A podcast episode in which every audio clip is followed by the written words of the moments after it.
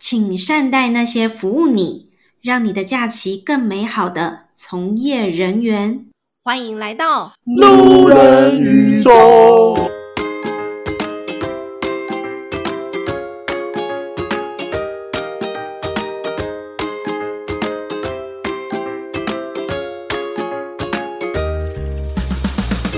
欢迎回到路人宇宙，我是老板。我是董咪咪，我们今天邀请到这一位 boss，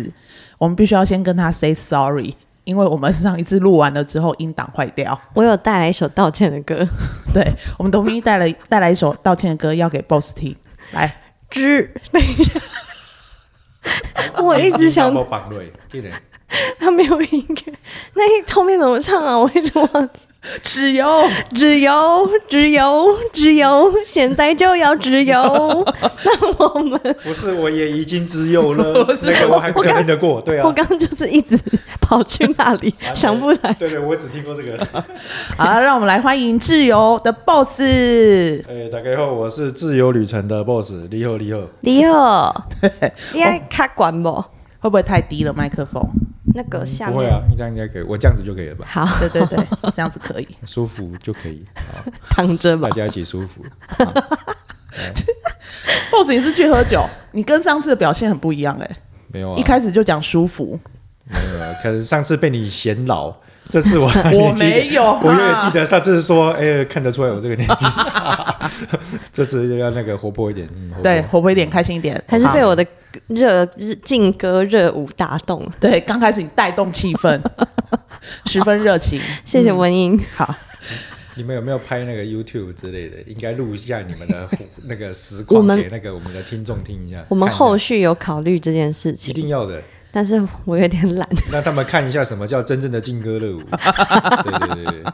那我们今天邀请咪董咪咪一起来呢，是因为我们董咪咪之前是在科技业的，是科技业吧？是的，我对之前是软体的专案经 理，哦，PM 呢？是哇的厉害就是所有工程师最讨厌的 PM。这 PM 是最需姐要的 PM 啊。嗯这就是很正向的，对不愧是老板，老板，对啊老板很需要很会说 PM，话，因为所有老板 得很需要罪、 PM，对啊所有得罪工程师的事情，老板都会叫 PM 做。对对对对，你就来跟我对需求，啊对剩下的你去跟工程师讲。对，老板就说：“我下礼拜就要看到啊，为什么这搞那么久？”那你心里就会想说：“哦就说这么久啊，我嘞，不然 呢？ 呀你要给加干加加干加干 加班对，要交班费 啊，钱来就干，对不对？他们现在在讲一些我听不懂的话啦，呃，就是加班跟钱。哎，交他跟钱，对对对 对对，所以今天就特别请他来，因为我们想要，因为今天我跟他，我昨天就跟他讲说要访我们自由的 boss，然后他就有说，那你给我看一下他们的东西，什么 app 啊，然后后台，我说有操作手册嘛，他们这有对 Q 过 吗？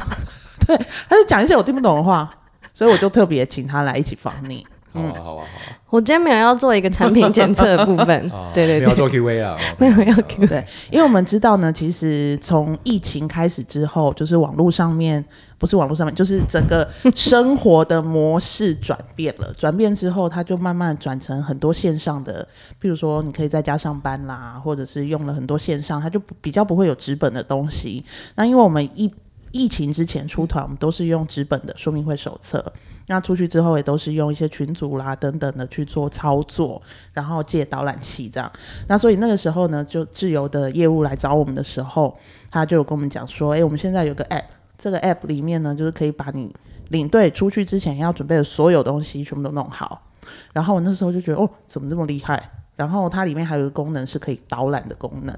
嗯，是就是我们就不用去借这个导览器，没错，所以我那时候就蛮有兴趣的。那我们后来也就真的有去用了这个 app，然后从短线的包团开始，让大家去做使用。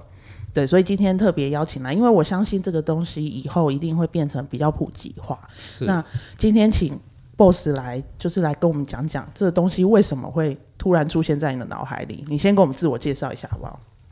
啊、那大家好，我是自由旅程的 boss。那我们公司成立到现在大概两年多了。那主要如果要用最简单的一句话形容我们公司在做的事情，我们的目标是成为我们的旅行业的永续观光的加速器。这个就是我们公司最主要的一个你看他上次就是这样这哎样讲， 加速器哦，加速器哦，大家加起来往这个永续观光的部分加起来。对大家共碰碰，你是不是现在加起来跑很多选举场？没有没有没有，不要这么说，不是加薪加起来，是加速加起来，加速对对对，真的很需要大力的加速对于永续观光的这个部分、啊那其实一个很有趣的议题，也就是呃，这个月其实品品保协会嗯有开了一个金驴奖的一个颁奖典礼，邀请我们的总统蔡英文女士去参那个参加嘛。对，他其实提出了四大改革，第一个就讲到近邻转型的部分，嗯，旅游业也必须要近邻转型。其实，呃，我们的旅游业不管是英镑还是澳镑，出入境旅客，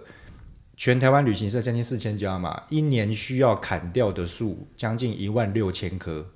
而且是高十二公尺的树木，光是印那一大堆所谓的纸张。没错，全台湾的英镑、澳镑的这样加起来，对。那当然，刚刚有提到说一个像是租借导览机的部分嘛，那其实导览机这部分是我们已经把它全部的转为线上的数位化的方式了。那不是预录的哈，因为很多人会以预录为是预录的。对，每次很多人听到线上导嗯览，第一个会想到是说哦，像博物馆预录的，当然不是的。我们一切就跟我们现在的同业大家租借的那个导览机是一模一样的，一样就是线上的方式，用手机就可以去做发话、收听，甚至是暂停、关闭麦克风之类的，一切的功能都一样。当然有更多的好处的功能，例如说它是不受任何距离限制的，嗯、这是一个很大的一个部分。那当然，租借导览器其实有很大的一个不便的之处是在于说。呃，除了弄丢要赔嘛，对不对？很多的我们老人家一开始说，哎，记得要嗯一过后哦台，一台两千块，哎弄不见就要赔两千动，不见要赔两 千哦，哦，那很搞得很多老人家想说，哇，哎很紧弄丢要张赔算了，我这几天把它锁在行李箱里面了， 我就那不就要不用用赔了，我就不 要用。对对对，这个是真的，确实是遇到的一些障碍了。嗯那例如说，尤其是说一些在国外，其实。我们亚洲的脸孔已经够明显的，对不对？嗯你再背上一个导览机，挂着一个彩色的袋子在脖子上，整团人走在一起，一看就是观光客。嗯，一看就是肥羊，对，一看就是肥羊，所以你们我们也知道，那个疫情开放到现在，那些小偷饿了很久了，对不对？ 对啊，他们现在都是集体不用那个这什么的去偷就对了，就想办法去偷。对，所以这个对于旅客的人身安全来说，也是一个一大个问题。嗯，好、所以一切转为数位化的方式，那其实有很多的便利之处了。那也不需要去做那些无谓的那些租借的部分，因为租借那些导览机最大的又有几个问题，讲到我们的永续的部分，就是那些不停替换的干电池。对啊，所有的这导个也览是嗯机都是装三号的电池。哦，每个导游领队出去。搞得跟那个什么枪手一样，身上背一堆那个弹夹，有没 有？带一堆备用的干电池出去，对啊，谁的电池没电了，再换一个，然后丢掉这样子。那包含是说，其实那些导览机的厂商，其实一般配置的都是一般的那些不太便利的那些入耳式的那种嗯抛弃式耳机，抛弃式耳机，对，那那个也很容易坏掉之类的，因为可能品质也不是到非常的优良嘛，对，所以嗯，种种的因素啦，然后我们觉得这些其实这些的碳排放量，不管是电池也好，抛弃式耳机也好，租借的成那些时间费用都好，其实一切转为线上会更加的方便，更加的便利。因为刚刚有讲到说，就是永续观光这个部分，也讲到，哎，其实旅行社一年就是砍掉一千多棵树，呃，来一万多你棵你自己树。砍掉几棵我？跟你讲，对，真的，我觉得不止一万多棵，可能是十倍。没有，因为我觉得很其实这个教育不只是旅行社的人要去做，还有客人的教育也很重要。因为很多客人就很喜欢，他强烈要求他需要一个小册子，诶就是他必须要看到对纸本的东西，好像比较安心。不管我丢再多的呃档案啊，然后到云端上面给他，他都觉得我是骗子。他都还是会请我们印东西出来啦。不对过我觉得这可能都是需要时间，但是从自身做起，这个是最基本的，就是我们应该要做的。但我想问一下 BOSS，就是因为你说大概成立两年多，你也是在疫情的时候成立，但你那时候为什么会突然之间想要做这个？应该是说这件事情不是突然之间，而是我在二零一一年就决定要做这件事情。对，二零一一年是十12年前年前呢、一轮呢、没错。可以念完，念快念到高中，还是念完了？念没完有高中吧？十二岁是小学毕业吧？六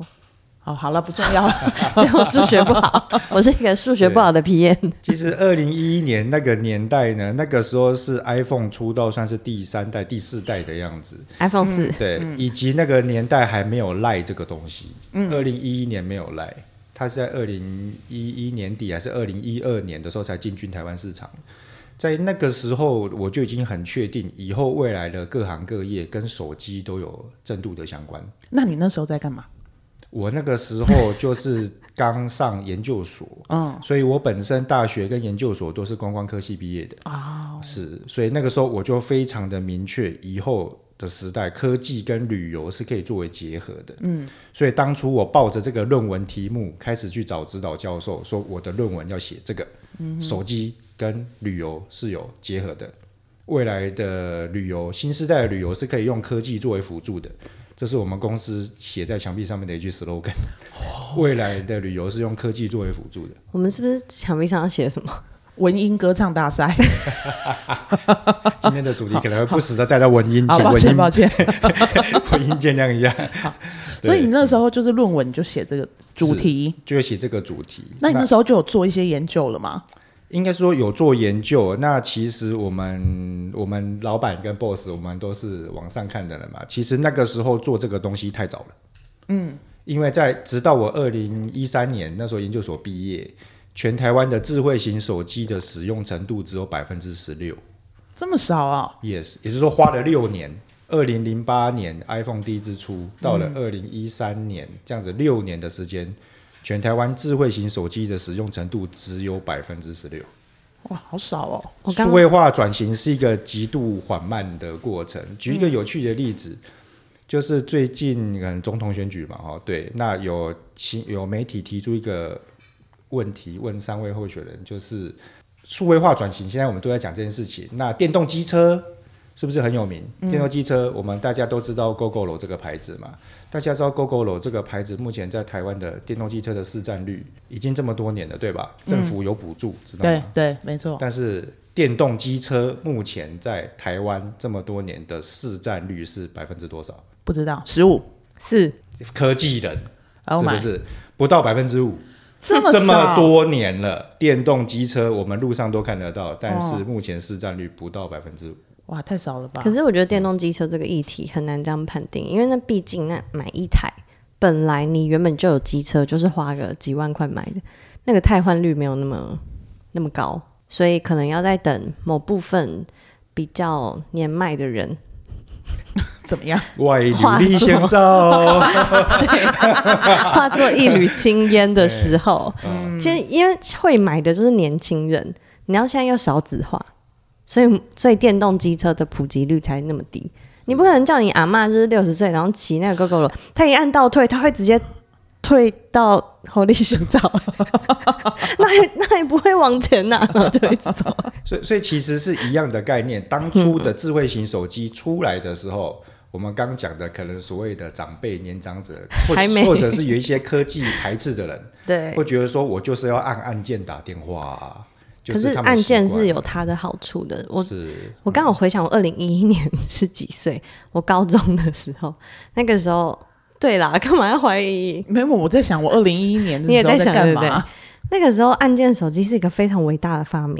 因为你上课的时候可以用蓝牙这样，不用看 不用看手机这样传讯息给别人。哦智慧型手机不行啊，不行吗？不行啊，哦因为你没有那个一定要按按的键那个看啊啊，对对对啊。对，那现在可以叫那个 Siri 出来讲一 。下你说上课的时候帮我嘿帮我放 Siri 个音乐，对对对 Siri 下课你要去福利社吗？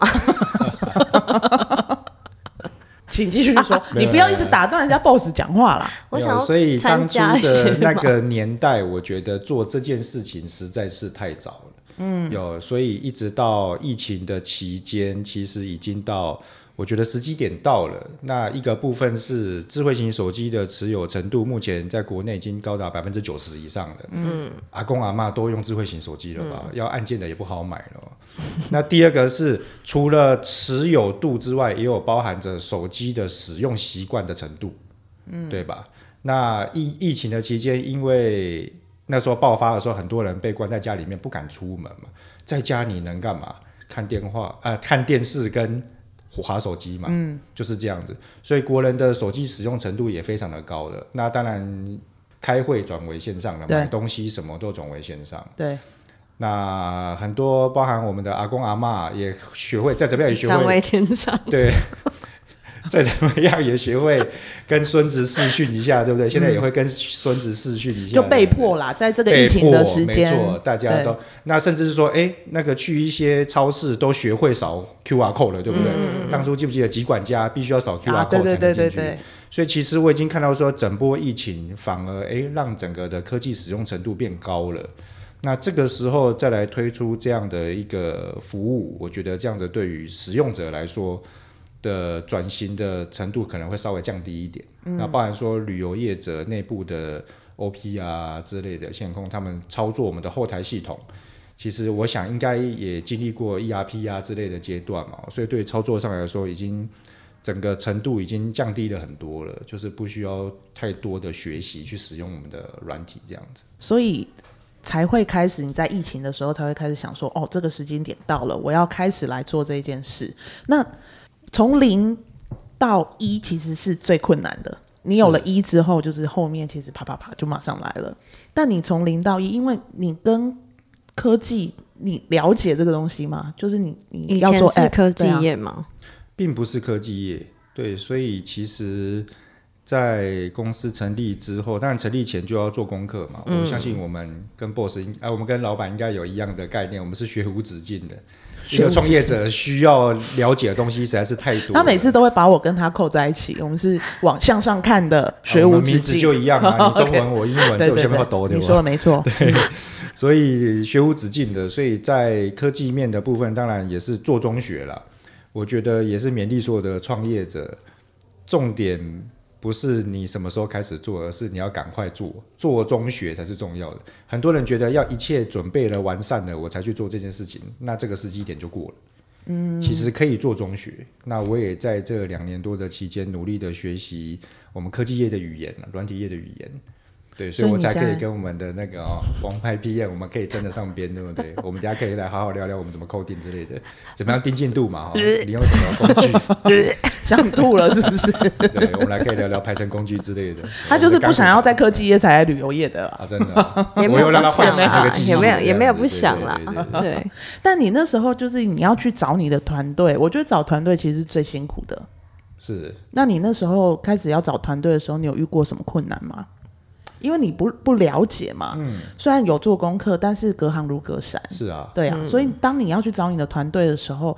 你要如何说服他，或者是你在中间你你有遇到什么样的困难吗？应该是说，我觉得这可以是创业者的好处，又或是坏处。因为有的人喜欢去大公司，有的人去小公司，对吧？那如果你是以金钱导向的话，那我欢迎你去那些上市上柜的我们的护国神山的公司，这样子去做工程师就可以了。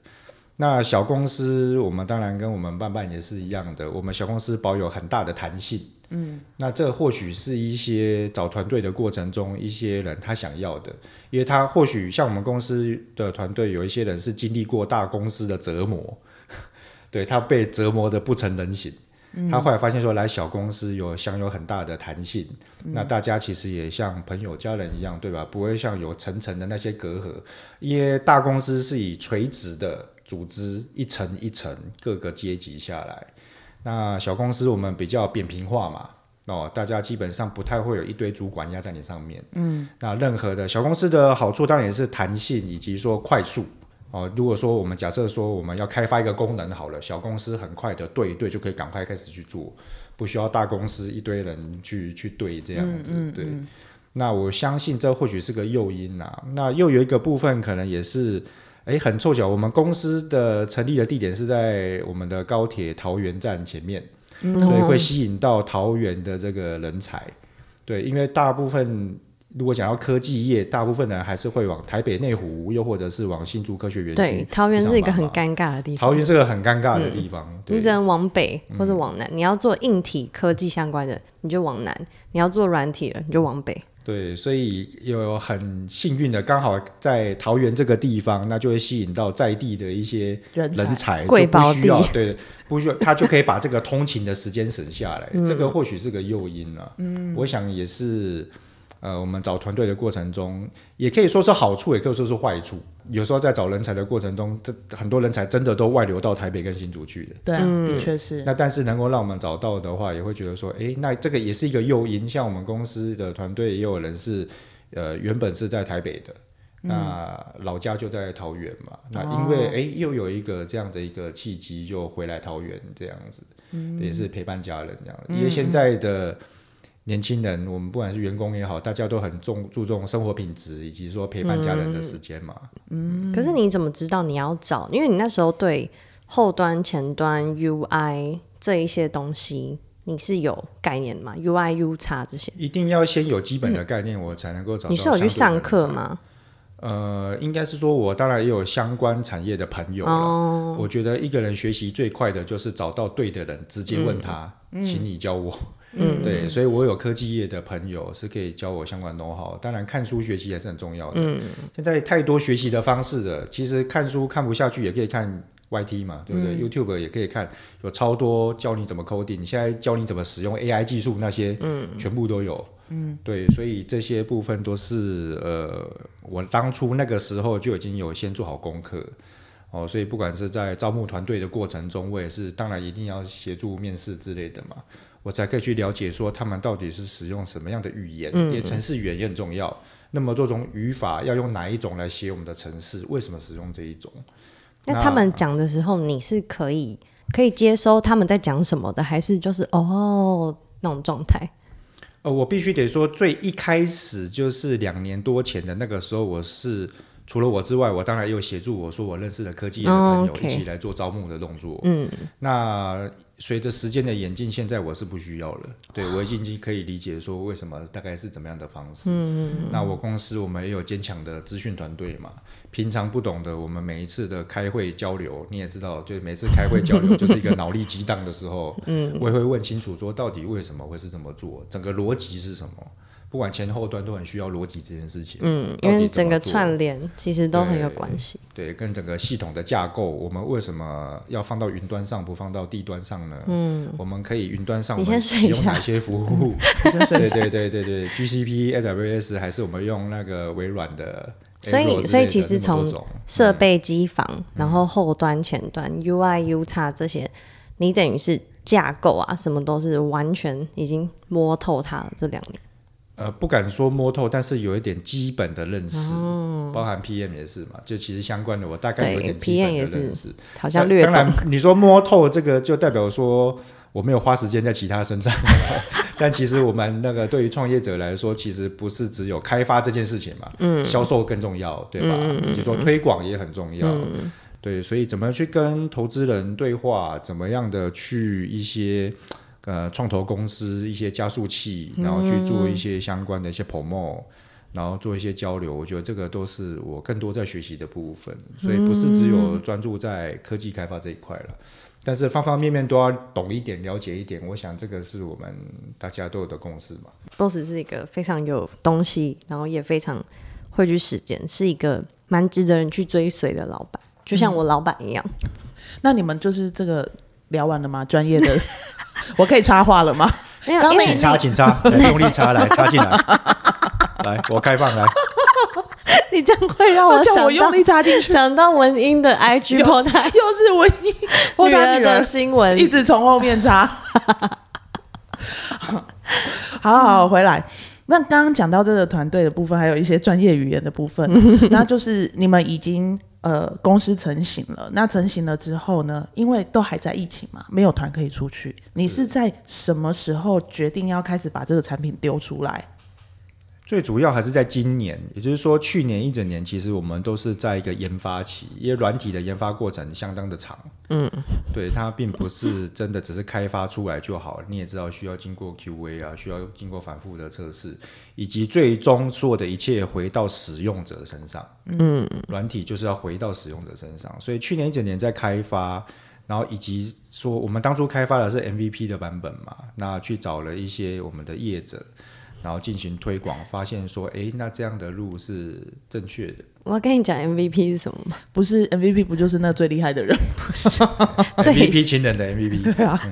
好，那我大家就这样子误会 下好，那你解释一下 MVP 是什么？嗯，请 boss 讲一下，最他都说是小可 M，哦行性方案啦，对，就是任何软体的第一版。嗯，我还是举个例子说明，当初赖进军台湾的时候，它所拥有的功能跟现在比起来是千差。地别嗯的，对，那个时候就有最基本的传讯息啊、传图就片、啊，是最必要的最几必个要东的几西个。东西，对对对对对。那我们当初第一版的 MVP，任何第一版的 MVP 都是很阳春的。经过去年的这样子开发，然后验证我们的东西是，其实如果是一些年轻的老板、前瞻性的老板，知道说，哎，整个旅游业未来就是要走向数位化转型。以及说永续观光、绿色旅游的部分，那就会接受我们的产品，知道说是可以协助到他的，以及协助到旅客，因为我们的产品最主要的是要协助三方，旅行社、旅客跟导游领队，嗯，都有相对应的界面要去做操作的部分。那怎么样一嗯次可以协助到三方？这也是我们去年在开发的时候，那包含今年开始做推广，那一次一次的使用，我们每一次去追踪客户的使用情况。你这一团用的怎么样？这团用得怎么样？那我们也了解到说，旅游业其实是有非常多类别的嘛，嗯每一家业者所需求的完全不一样。嗯，国旅要这样的，长城线要这个，短而线要、且这个、客人的旅游形态不一样，家族旅游、员工旅游也不一全部都样不一样嗯对。地点，然后还是说有一些我们的客户是可能是做政府标案的什么的，嗯他需要 promote 更多的功能，还是说嗯给他更多的不一样层面的东西？对，哦，所以方方面面我们都要顾虑到。嗯那因为我们还是说我们想要做整个旅游业的。哦，永续观光的加速器 嘛，那怎么样可以加速到所有的人？这个是我们的目标哦。所以其实今年一整年，呃，刚好也是很幸运的，在去年底十月的时候，十月十三嘛，刚好那个开放出国了。那这一整年下来，我们在持续的使用这样子，对。那现在也有外国观光客，我们的软体也是不止应用在澳棒的，就是出入境都可以做使用。嗯，那我们的 app 又开始做多语系，嗯哦那也开始有一些外国游客在国外开始下载我们的 app，然后开始去做一些操作。那来到台湾的时候，呃，就可以更快速的跟当地的导游啊，那个时候就已经可以建立起在在出来到台湾之前就已经有建立起一个联系的一个概念了嘛。嗯嗯是哦，因为我之前听说这个 app 是你有团出的时候才可以使用，嗯，那这样外国的旅客进来，他进前去他会前七天，就是你你这个呃，我们登录进去之后，然后登录它是会放手机不是用好吗自由行嘛？刚刚是讲说是团体，团体的话、嗯我们是完全针对团体旅游量身打造的。嗯嗯对，也要把产品区隔开来，因为团体旅，我们每个行业都有相关的 know how 嘛。嗯，对，如果把团体跟自由行尬在一起的话，可能有很多的功能是不适用的。嗯，例如说像团体的旅客，他不需要去做一个规划行程的功能，对吧？自由行的人很需要规划行程，但团体旅游不用啊，什么都帮我安排好了，我只要去获取我想要得到的资讯就可以了。像我们有个领队公告专区，告诉我现在最重要的事情是什么。哦，那还是说其他的想知道的，当然天气、汇率啊这些，还是到当地的一些翻译这些，当然 App 里面都有嘛。嗯，对，然后它还有一个功能是可以，我们开说明会，然后我们录影起来线上说明会，然后你就可以直接放到那个 app 上面。然后它是你出发前，我们会把所有客人的电话输进去，他才可以传对上应去开，启。对，然后传上去之后，它就会传简讯给客人，你就可以透过那个简讯按进去，然后就登录，登录进去之后，你就会看到所有的东西，然后包含那个影片，就算没有来开说明会的人，他也可以直接点影片出来看。因为我刚刚只是在想一些很商业利益的考量。 如果这个 app 是永续一直可以开着的，就是不是我只有团的时候，其实有很多版位可以卖广告。 对我刚刚想的是这个，所以我才想说，诶，那这个 app 是只有这样才可以开吗？不然他们就可以放一个伴伴旅游的广 告。他们有做一个是现在我们打开，因为我我传不是传啊，我就是上一次我们的团出去之后有，它会出现的是我们设定的广告，哦，我们自己设定的广是对告，的，你所以就会我们看到的、这个我们的 App 除了行程前就开始可以进入做使用，那行程的过程中以及行程结束之后，我们当然还是有协助我们的旅游业者，那从后台可以上架你们最新想热卖的一些行程商品。那我们可以在行程结束之后，也可以在像是二次导购，那甚至说我们可以从后台去建立一些推播通知啊，再把最新上架的商品推播通知给我们的旅客，让他们进去做查看这样子，甚至可以分享给亲朋好友嘛。因为我们整个着重的是在旅游体验的部分，我们的 APP 最主要是要服务旅行业者在销售结束之后的所有事情，而不只是在销售而已。嗯，所以卖完之后的整段旅游服务体验是非常重要的。体验完了之后，如何的二次行销的导购的部分，这个是我们也是可以协助的业者去做一些啊 promo 的部分。那你刚刚说的好，你从去年就开始就是做一些大家开始试用嘛，然后一直到今年你开始在做推广了。那这推广的过程中，因为我们知道其实很多旅行社它开很久了，那它开很久的时候，它其实那个观念会转不过来。他会觉得啊，我用这个东西很麻烦呢、啊，我还要再重新再学。所以你们在跟这么多旅行社在做推广的时候，你有没有印象最深刻？你有遇到什么奇怪的事情，或者是有被拒绝最难过的事情。 这个被拒绝肯定是有的，那这倒不是太难过的事情，因为我们都必须要有铁石心肠嘛。有来有 来， 呃，我们创业者必须要对对坚对坚韧不拔。对，我们在推广过程中才发现，从来没有想过的事情，就是呃，因为我们是与我们的旅行业者做签约的动作嘛，哦我们有一个合约，那在交付我们的后台，那透过后台设定 APP 给旅客 C 端的人去下载使用嘛。所以我们一直认为说，我们只要对到任何旅行社的老板，嗯，老板应该是最有决定权的人，是他可以决定这一些要不要用你的软体。嗯，这个是我们一直以来的认知。但在推广的过程中，我们越来越发现，竟然有很多的旅行业者，老板的决定权，他会把它放在一般的像是 OP 啊之类的身上。哦，真的吗也？就是说，对，所以你刚刚讲到推广的难处是什么？嗯，有一个是我们吓一跳的是，因为会有科技排斥的现象。嗯，不管我们刚刚讲到的电动车，还是说呃智慧型手机，花了六年才十几趴，因为有一些民众大家是有科技排斥的现象的，所以包含有一些旅行社的 OP 也有科技排斥的现象。英文都蛮老的，这个我就不讲年纪了， 这个也也是一个伤心的事情。 对但是对我们没想到说，竟然会有 OP，他对于想要学习一个新的东西是有排斥感的，嗯，以至于他去跟老板说不要用，不要用，老板你这样子增加我的负担，我们用最基本的 Excel 表格来做这些事情就可以了，因为我会 Excel 表格。好棒哦，好会 Excel 表格哦，最喜欢你们这些老东西了。但也许这不是科技排斥，而且他就是懒其实惰，公务他员性格。我这边就活我着，一这直边以做来吃都等是用死 这样的模式在做，你你要再叫我换成另外一个模式，我还要重新学，很麻烦。我不小心生 气。对啊呀、而 而且当然，我们也了解到说，现在的旅游业有一个问题，就是可能缺工的问题嘛。嗯，所以确实可能每一家业者他们内部的人员不够，以至于一个人要身兼多职嗯的情况。所以可能对于在学习一样新的事物，又更会觉得说啊，可能需要花很大的时间。嗯，但其实应该是不会花到太多时间的，就是对懒惰。我们不要再为他们找借口了，他们就是懒 惰，懒惰虫。懒惰虫。 骂一句，什么懒惰虫，懒惰虫？ 好很好。所以在这个过程中，你们也许就是真找不到真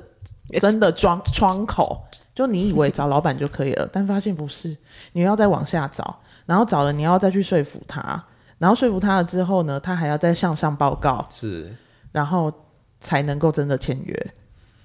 对，那其实呃方法是人找的嘛，窗口也是人找的。嗯，后来又发现说，其实很在推广过程中很特别，是很多的窗口反而很多的老板会下放给业务去做决定，这就是一个很特别的情况。我们有推广到几家的业者是，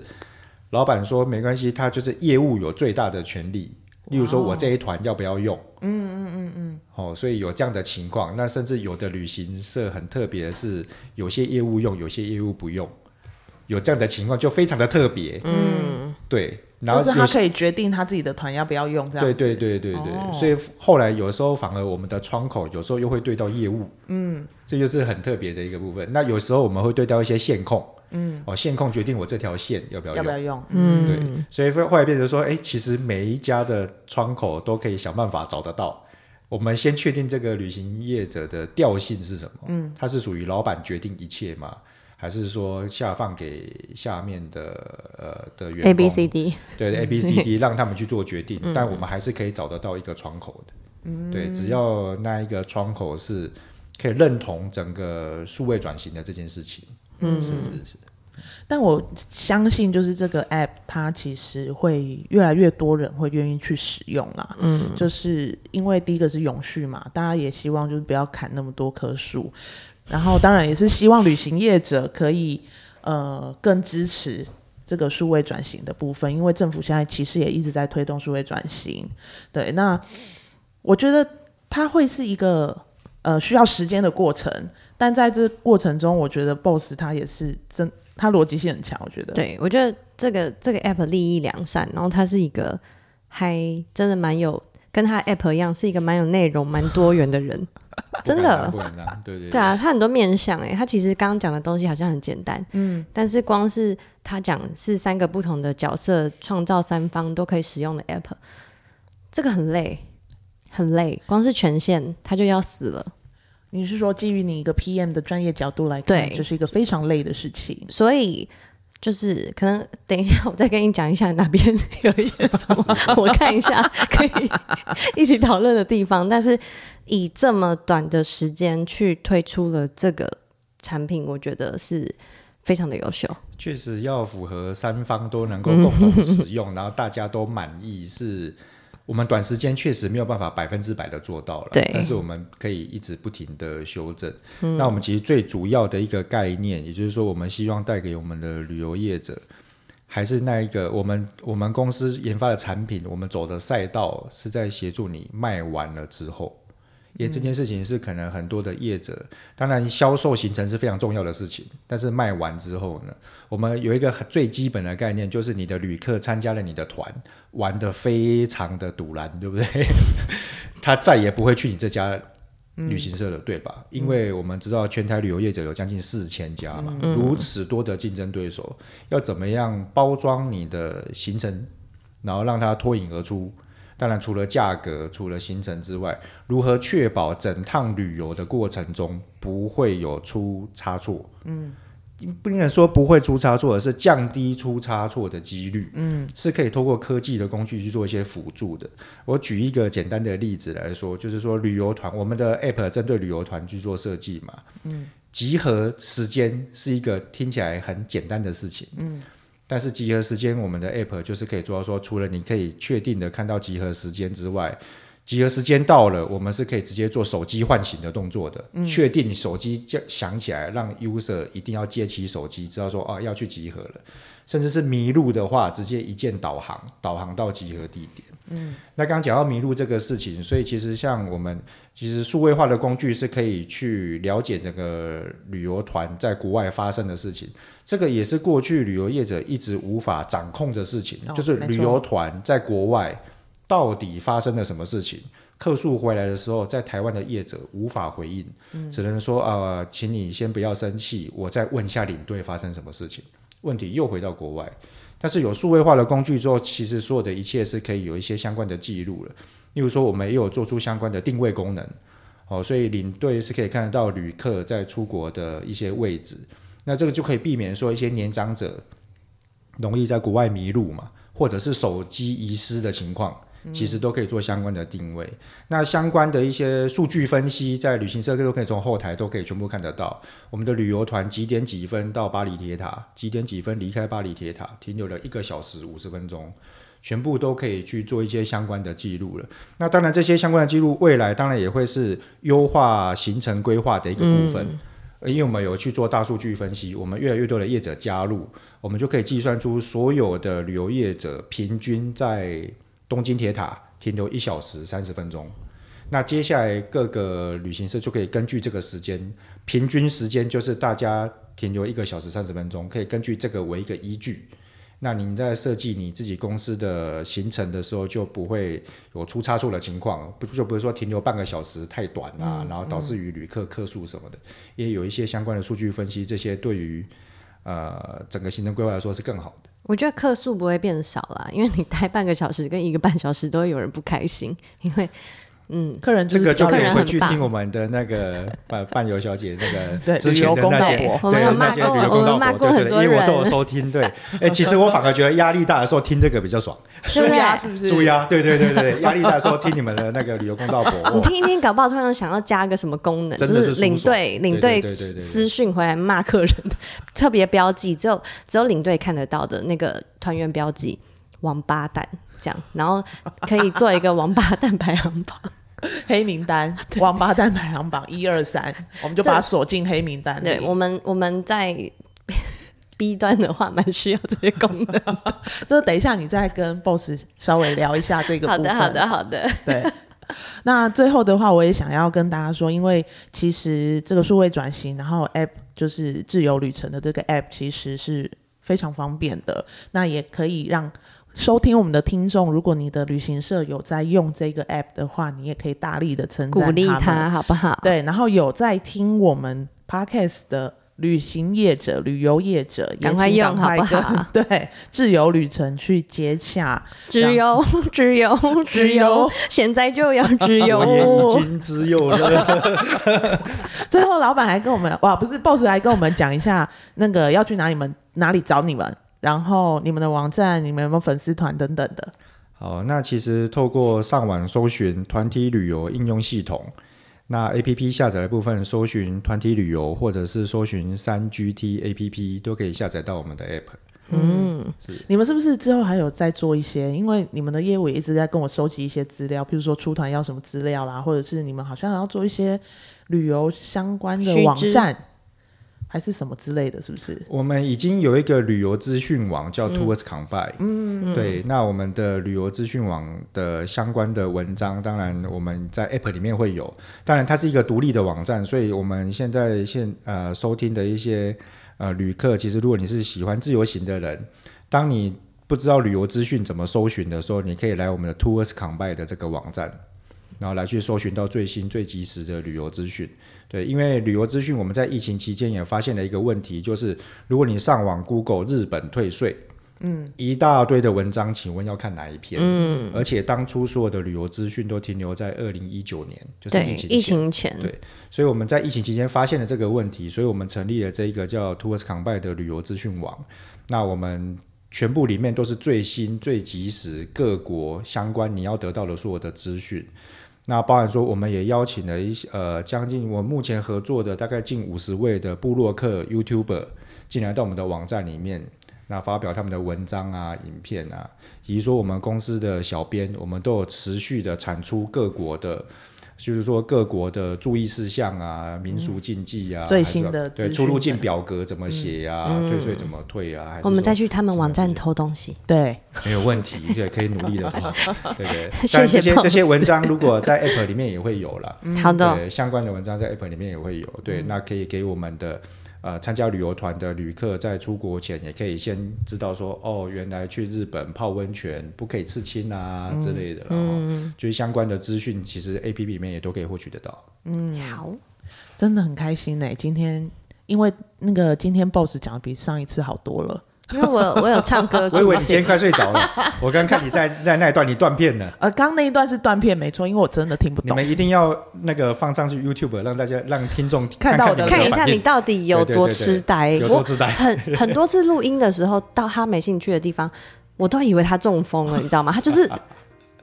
就去了，哎，去哪啦？我不知道 啊，天上好了，那我们也会把相关资讯呢放在我一们的定要一定对所要。有的呃文章上面，就是我们是期望下个礼拜就可以上了啦。应该可以是啦可以，可以对啦，我们要林赶快克把宝这个贝，一起推广出 去。那今天非常感谢我们自由旅程的 BOSS 来到我们这边再录第二次音，我们真的非谢常谢感谢 boss，他。不知道会不会第谢三谢大家次。，应该不会，等一下就去检查音档喽。好啦， OK 那我们今天谢谢就到这边，感谢你来，谢谢。不会，我们是自由旅程，那我们在做智慧旅游城市。 嗯，谢谢大家 slogan， ，slogan 自由旅程，自由旅智程，慧我们是旅游旅城市行业永续观光的加速器。加速器，好，大家拜拜。拜拜。拜